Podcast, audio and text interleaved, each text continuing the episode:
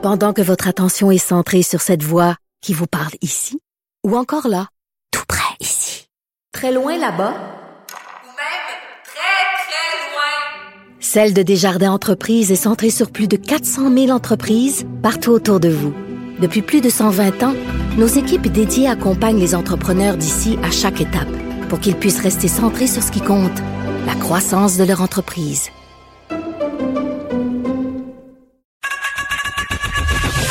Geneviève Peterson. Une animatrice pas comme les autres. Cube Radio. Nicole Gibault est là. Salut, Nicole. Bonjour, Bon, Geneviève. on te fait exceptionnellement euh, en début d'émission aujourd'hui euh, pour avoir un docteur Marquis ensuite avec qui je parlerai du hangover vaccinal. Euh, revenons sur cette euh, ce cas d'agression sexuelle sous la menace d'une arme. Un jeune homme de Lévis qui aurait exhibé son pistolet une 22 à plusieurs occasions pour menacer l'une de ses victimes euh, ou encore même pour aller au centre d'achat. Oui, puis il fait face à des accusations. Ben, D'ailleurs, il est détenu, là, mais il fait Oui. face à des accusations euh, extrêmement sérieuses. Et euh, je suis allée regarder dans d'autres articles parce que ça, ça date euh, d'un bout de temps. Là, qu'il, là, il y en a d'autres parce qu'il y a plus qu'une fois. Et il y a plus qu'une victime, entre guillemets, alléguée, évidemment, parce qu'il n'est pas euh, jugé encore. Mais si ça s'avère vrai, euh, c'est c'est pas c'est pas euh, pas reposant de voir que on ce- cette personne là qu'on une vingtaine d'années euh, vraiment pas évident là, de, de se promener dans un centre d'achat puis d'exhiber ceci puis mais mais ça Oui, puis d'avoir, euh, excuse-moi, puis d'avoir aussi des, des propos un peu menaçants, le laisser sous-entendre qu'il pourrait tirer. Ah oui, mais ça, c'est mis à part, oui. Tout, tout- ça, c'est l'ensemble, le- le- l'extérieur de, de, de son œuvre, mais Oui. men- men- ar- agression sexuelle avec arme euh, d'une mineure, possiblement, Mm. si elle est en bas de 16, si elle est en bas de 16 ans, c'est passible, euh, ça veut pas dire qu'il va avoir ça, là, s'il est trouvé coupable, de perpétuité, mais il y a un minimum de 5 ans. C'est, c'est, on pourrait, il pourra pas s'en sauver si jamais effectivement euh, il est reconnu coupable. Donc euh, cette personne-là qui, euh, bon, euh, je sais pas c'était quoi l'idée en arrière de ça, mais c'est parce que les jeunes filles mineures ont eu peur, euh, plusieurs d'entre elles. Il y en a d'autres qui ont fait comme si elles n'avaient pas peur, mais qui ont témoigné et qui ont dit, écoutez, euh, j'avais vraiment très peur là, quand on voit un, un pistolet. Ouais, tu sais euh, pas ce qui peut arriver. Tu sais pas ce qui peut arriver. Euh, euh, tu sais, en tout cas, le danger était imminent. Puis là, ben, ça nous rappelle que les armes à feu, euh, peut-être que tu sais, en ce moment, là, on a beaucoup de discussions là-dessus. Il y en a trop à Montréal. C'est quasiment, tu sais, on veut pas devenir comme aux États-Unis puis avoir une facilité d'obtenir des armes à feu comme ça. Mais euh, c'était très, très, très inquiétant. Puis lui, 20 ans, là, où est-ce qu'il a pris ça? Avec quel argent? Comment? Où? Et Comme? puis de la culture de les montrer aussi, ces armes-là, Ah oui, euh, de oui. se tirer un rang, de se penser bon, de dire, euh, ben moi, j'ai une arme à peu, donc je suis puissant. Euh, Il y, a, il y a tout ça aussi qu'il faudrait regarder. là.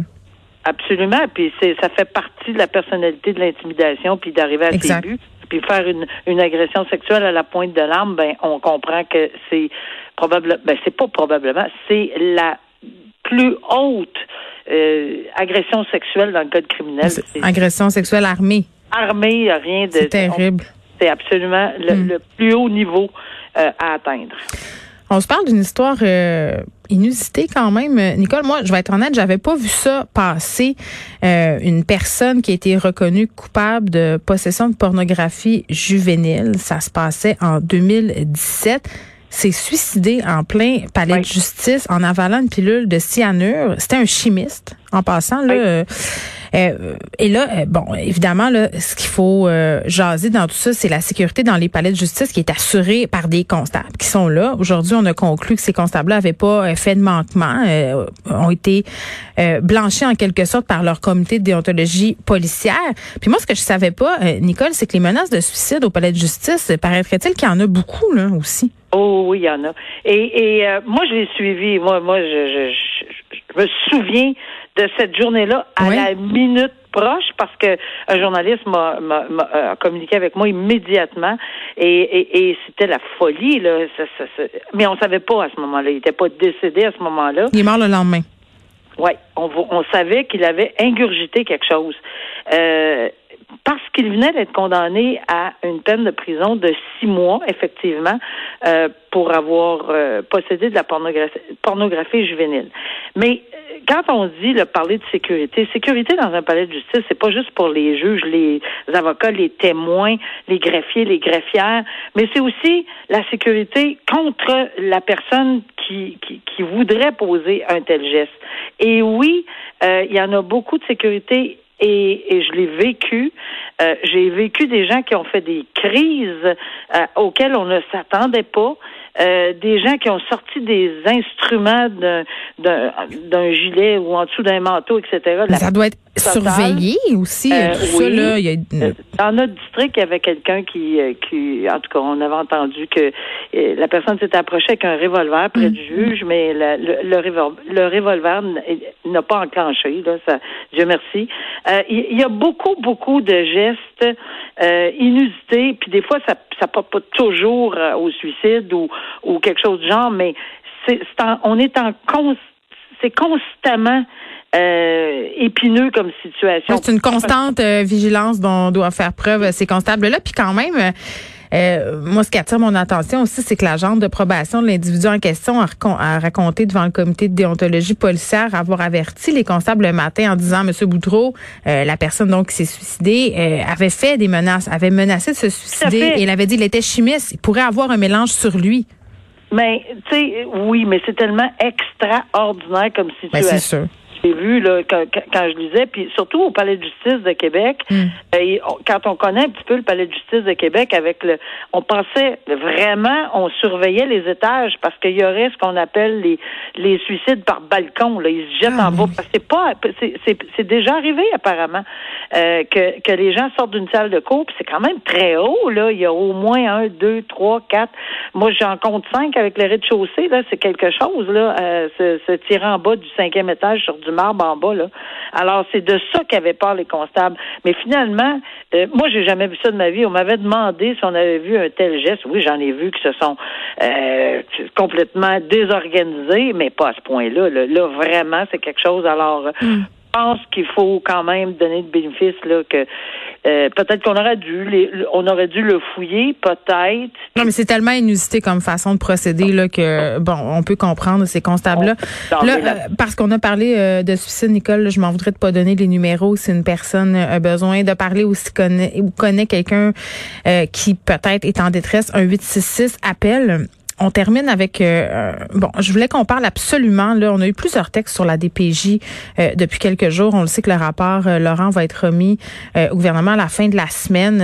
vraiment c'est tout un branle-bas de combat qu'on vit à la DPJ depuis des mois. puis encore un article qui fait mal à la DPJ en quelque sorte, qui les fait mal paraître parce qu'il y en a des endroits où ça se passe pas bien, il y a des manquements. je voulais qu'on se parle de l'article de Mylène Moisan du Soleil qui raconte l'histoire d'un enfant de 12 ans euh, qui a été en quelque sorte agressé dans des douches alors qu'il était sous la garde d'un établissement tenu par la DPJ et qui n'a pas eu vraiment d'aide. Moi, j'étais bouleversée par cette. Ben, c'est bouleversant. Mais vraiment bouleversée. Non, mais, mais, mais oui, pour l'enfant de 12 ans, mais bouleversée de voir qu'on a c'est, ben, je peux pas dire si c'est vrai. Là, il y a quand même eu une preuve. Là, euh, le, juge euh, au tribunal de la jeunesse, à la chambre de la jeunesse, hmm. euh, a rendu une décision dans laquelle il, il fait état que on a fermé les yeux. On le savait qu'il y avait eu une agression sexuelle où on a entendu, pas, on n'a pas juste entendu parler, c'est qu'on a fermé carrément les yeux. On a tenté de changer, bon, la serrure.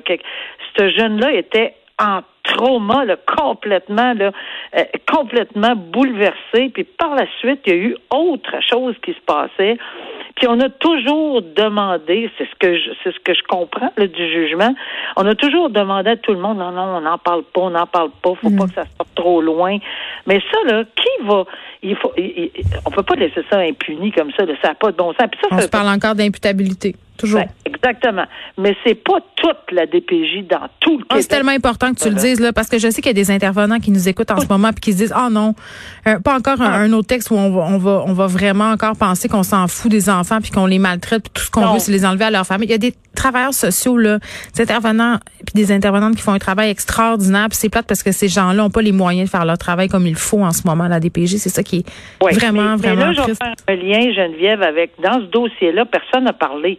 Puis apparemment que bon, les lanceurs d'alerte là, ben on en a dans tous les domaines. Mm. On a eu ça cette semaine.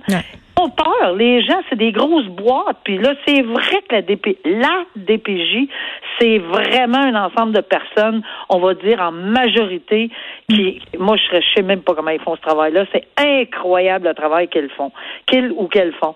Mais là, là, il, mais il y a une omerta, là aussi. Il y a l'omerta et, et ça peut pas exister. C'est l'enfant, l'intérêt de l'enfant comme tel, euh, qu'on n'essaie pas de, de, d'abriller les histoires, etc. En tout cas, moi, la beauté là-dedans, entre guillemets, la seule chose que je peux voir de positif, c'est que ça a sorti, ça a été documenté, hmm. c'est que le juge l'a bien dit, l'a bien soulevé.